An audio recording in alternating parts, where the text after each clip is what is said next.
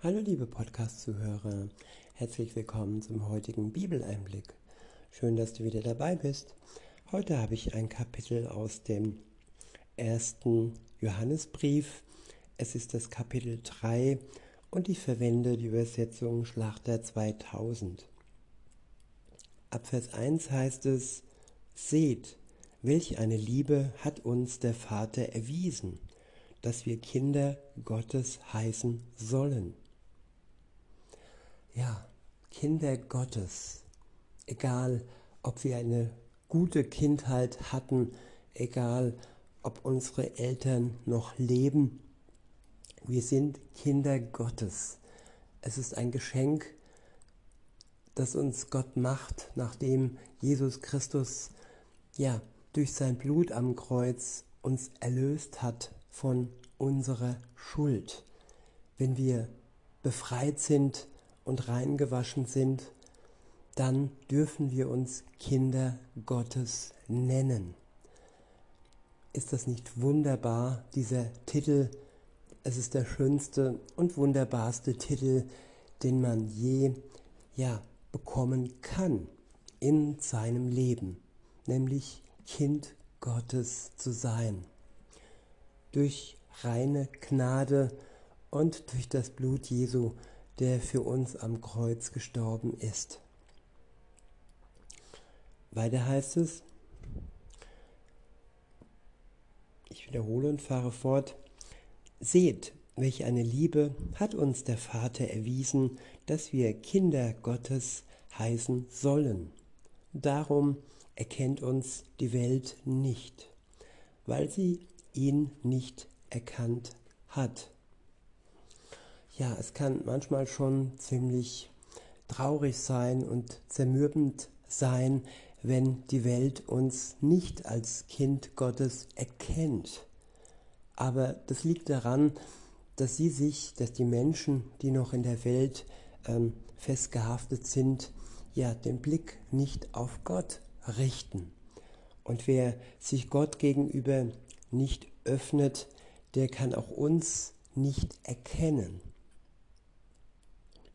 In Vers 2 heißt es, Geliebte, wir sind jetzt Kinder Gottes. Und noch ist nicht offenbar geworden, was wir sein werden. Wir wissen aber, dass wir ihm gleichgestaltet sein werden wenn er offenbar werden wird. Denn wir werden ihn sehen, wie er ist. Ich wiederhole Vers 2. Geliebte, wir sind jetzt Kinder Gottes und noch ist nicht offenbar geworden, was wir sein werden. Ja, was wir sein werden. Wenn Jesus Christus wiederkommt, dann werden wir ihm gleich sein. Nicht nur Kinder Gottes, sondern auch ja, von seiner Gestalt her. Unser irdischer Körper ist dann nicht mehr nötig und wir werden einen neuen Körper bekommen, Marke Himmel.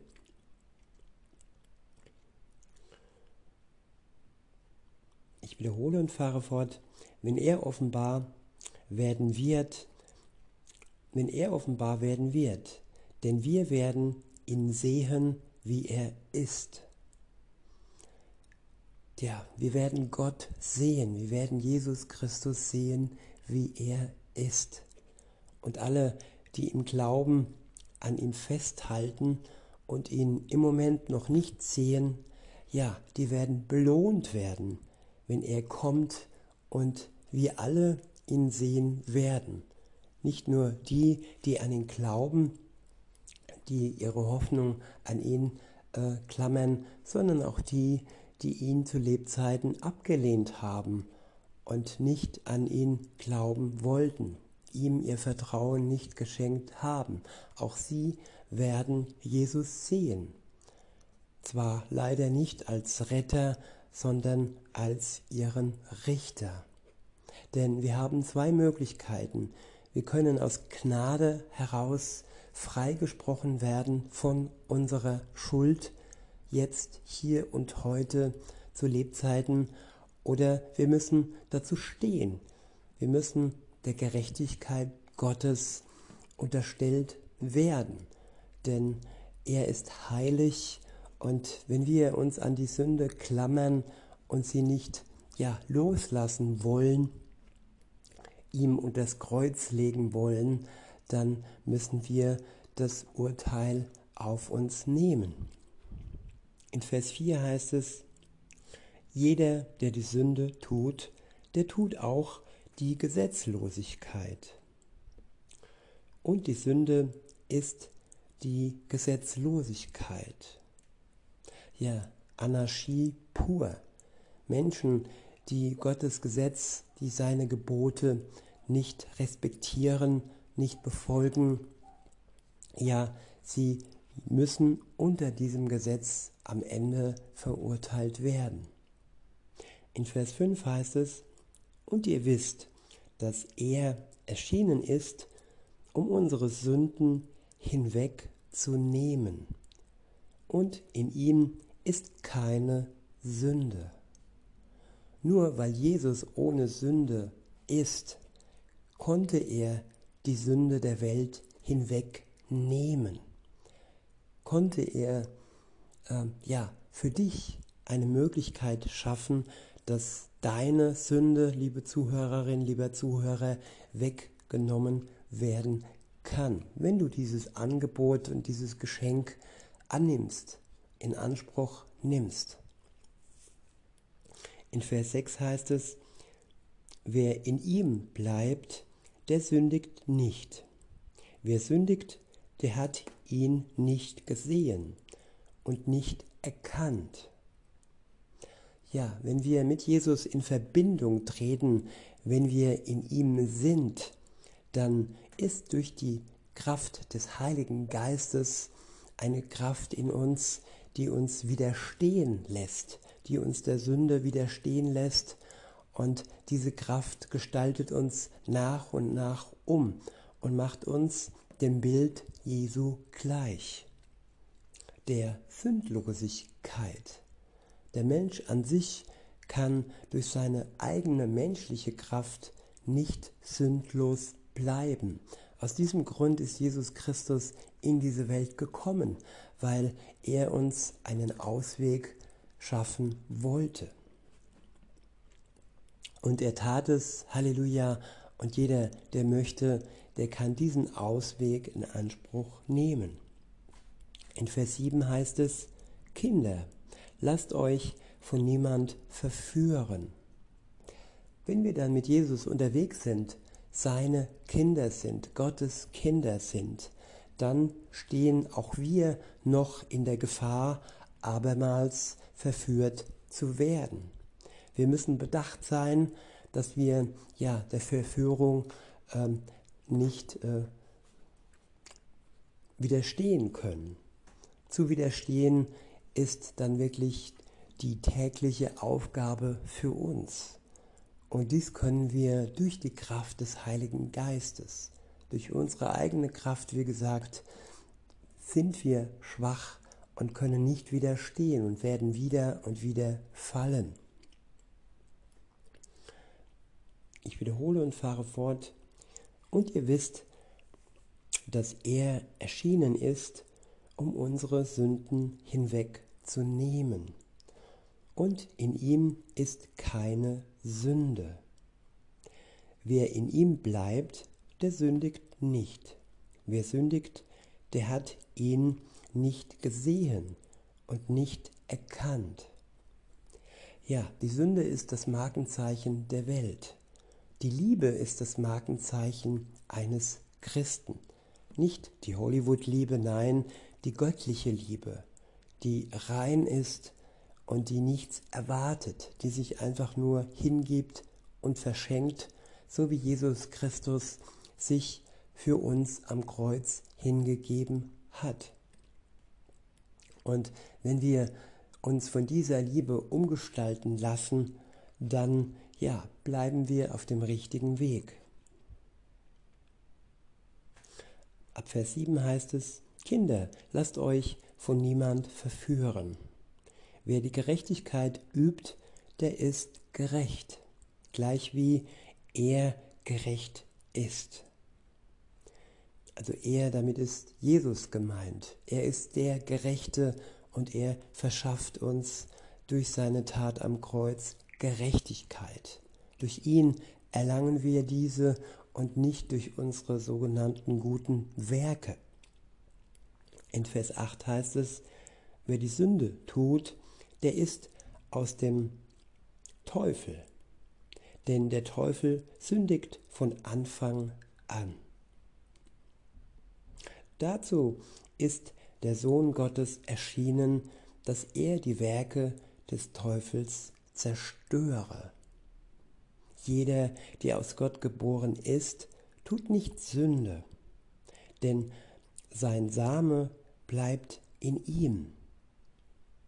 Er kann nicht sündigen, weil er aus Gott geboren ist. Ja, nicht sündigen können, das ist ja eine wunderbare Eigenschaft, die wir als Christ haben.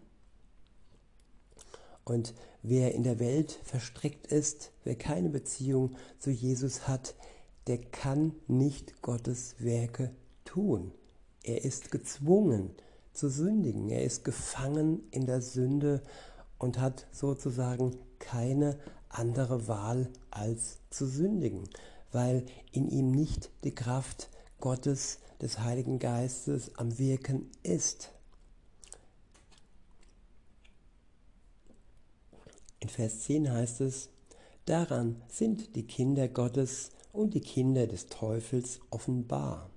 Jeder, der nicht Gerechtigkeit übt, ist nicht aus Gott, ebenso wer seinen Bruder nicht liebt. Denn das ist die Botschaft, die ihr von Anfang an gehört habt, dass wir einander lieben sollen.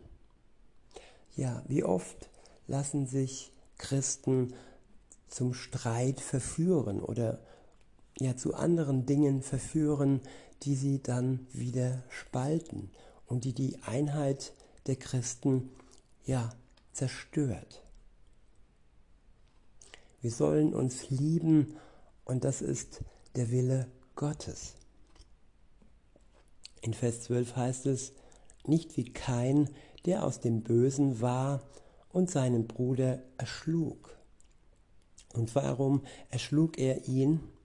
Weil seine Werke böse waren, die seines Bruders aber gerecht. Ja, es gibt böse Werke, Werke, die mit Gott nicht in Verbindung stehen, die nicht mit der Gerechtigkeit Gottes geläutert wurden, sie sind böse. Und dies zu erkennen, welche Werke ein Mensch tut, auch wenn sie noch so schön aussehen oder noch so viel Geld wert sind, noch so viele Spenden äh, getätigt werden, sie können dennoch böse sein, wenn sie nicht durch die Gerechtigkeit Gottes geläutert wurden. Der nächste Abschnitt ist überschrieben mit das Gebot der Liebe. Ab Vers 13 heißt es, Verwundert euch nicht, meine Brüder und Schwestern, wenn euch die Welt hasst. Wir wissen, dass wir aus dem Tod zum Leben gelangt sind. Denn wir lieben die Brüder und Schwestern.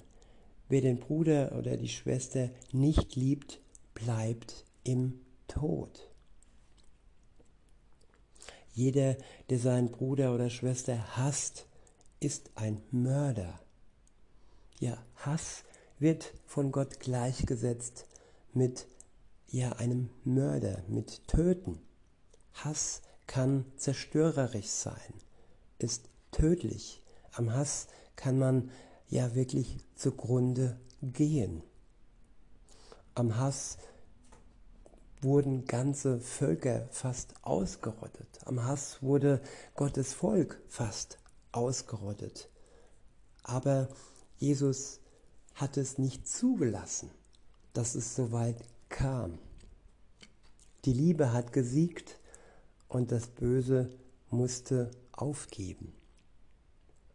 Und so wird es auch am Ende der Zeit sein. Alles Böse, was wir jetzt im Moment hier beobachten können, es wird ein Ende finden und die Liebe Gottes wird es besiegen. Weiter heißt es, und ihr wisst, dass kein Mörder ewiges Leben bleibend in sich hat.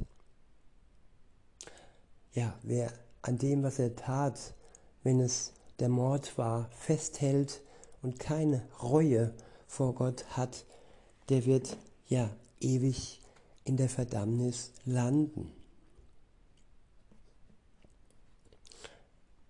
In Vers 16 heißt es, daran haben wir die Liebe erkannt, dass er, Jesus, sein Leben für uns hingegeben hat. Auch wir sind es schuldig, für die Brüder das Leben hinzugeben. Ja, wahre Liebe ist Hingabe. Die wahre Liebe, die göttliche Liebe klammert sich nicht, sie gibt und schenkt viel mehr, als dass sie bekommt. In Vers 17 heißt es, wer aber die Güter dieser Welt hat und seinen Bruder Notleiden sieht und sein Herz vor ihm verschließt, wie bleibt die Liebe Gottes in ihm? Meine Kinder, lasst uns nicht mit Worten lieben, noch mit der Zunge, sondern in Tat und Wahrheit. Ich wiederhole Vers 18, meine Kinder, lasst uns nicht mit Worten lieben, noch mit der Zunge, sondern in Tat und Wahrheit. Und daran erkennen wir, dass wir aus der Wahrheit sind und damit werden wir unsere Herzen vor ihm stillen. Dass, wenn unser Herz uns verurteilt, Gott größer ist als unser Herz und alles weiß. Ja, Gott ist größer als all die selbstzerstörerischen Gedanken, die aus unserem Herzen kommen, dass wir uns selber nicht verzeihen können manchmal. Und wenn du so hart mit dir umgehst, liebe Zuhörerin, lieber Zuhörer, dann sei gewiss, dass Gott größer ist und dass er uns trösten kann und uns zeigen kann, dass seine Gnade alles übersteigt. All die Fehler, die du wieder und wieder machst und wo du dich selber geißelst, ja, seine Gnade und seine Liebe ist größer. Und nur dann werden wir wirklich umgestaltet, wenn wir uns ihm ganz öffnen und uns ja davon abwenden, dass wir uns immer wieder und wieder selber geißeln. In Vers 21 heißt es, Geliebte, wenn unser Herz uns nicht verurteilt, dann haben wir Freimütigkeit zu Gott. Ja, wenn unser Herz uns nicht mehr verurteilt, dann sind wir wirklich frei und können freien Mutes Gott ansprechen als wirklich Erlöste, auch von der Verurteilung unseres eigenen Herzens. Weiter heißt es, ich wiederhole und fahre fort, Geliebte, wenn unser Herz uns nicht verurteilt, dann haben wir Freimütigkeit zu Gott. Und was immer wir bitten, das empfangen wir von ihm, weil wir seine Gebote halten und tun, was vor ihm wohlgefällig ist. Ja, es ist sehr, sehr wichtig, dass unser Herz uns nicht mehr verurteilt. Weil wenn wir uns selbst verurteilen lassen durch unser Herz, dann kann uns, nicht, kann uns Gott nicht wirklich frei machen. Dann stehen wir uns praktisch selber im Weg und haben keine Freimütigkeit zu Gott. In Vers 23 heißt es, Und das ist sein Gebot, dass wir glauben an den Namen seines Sohnes Jesus Christus und einander lieben nach dem Gebot, das er uns gegeben hat. Ja, zuallererst steht der Glaube an Jesus Christus. Und wenn wir mit ihm in Verbindung stehen, dann sind wir in der Lage, durch den Geist Gottes einander zu lieben und auch uns selbst. Und auch unser Herz wird dann aufhören, uns selbst zu verklagen. In Vers 24 heißt es, und wer seine Gebote hält, der bleibt in ihm und er in ihm. Und daran erkennen wir, dass er in uns bleibt, an dem Geist, der uns gegeben, an dem Geist, den er uns gegeben hat. Ja, der Geist ist der Siegel, ist das Erkennungszeichen in uns selbst. Wir spüren es, dass er in uns lebt. Er erklärt uns Gottes Wort und er tröstet uns und er bringt die Frucht der Liebe hervor. In diesem Sinne, liebe Zuhörer, wünsche ich euch noch einen schönen Tag und sage bis denne.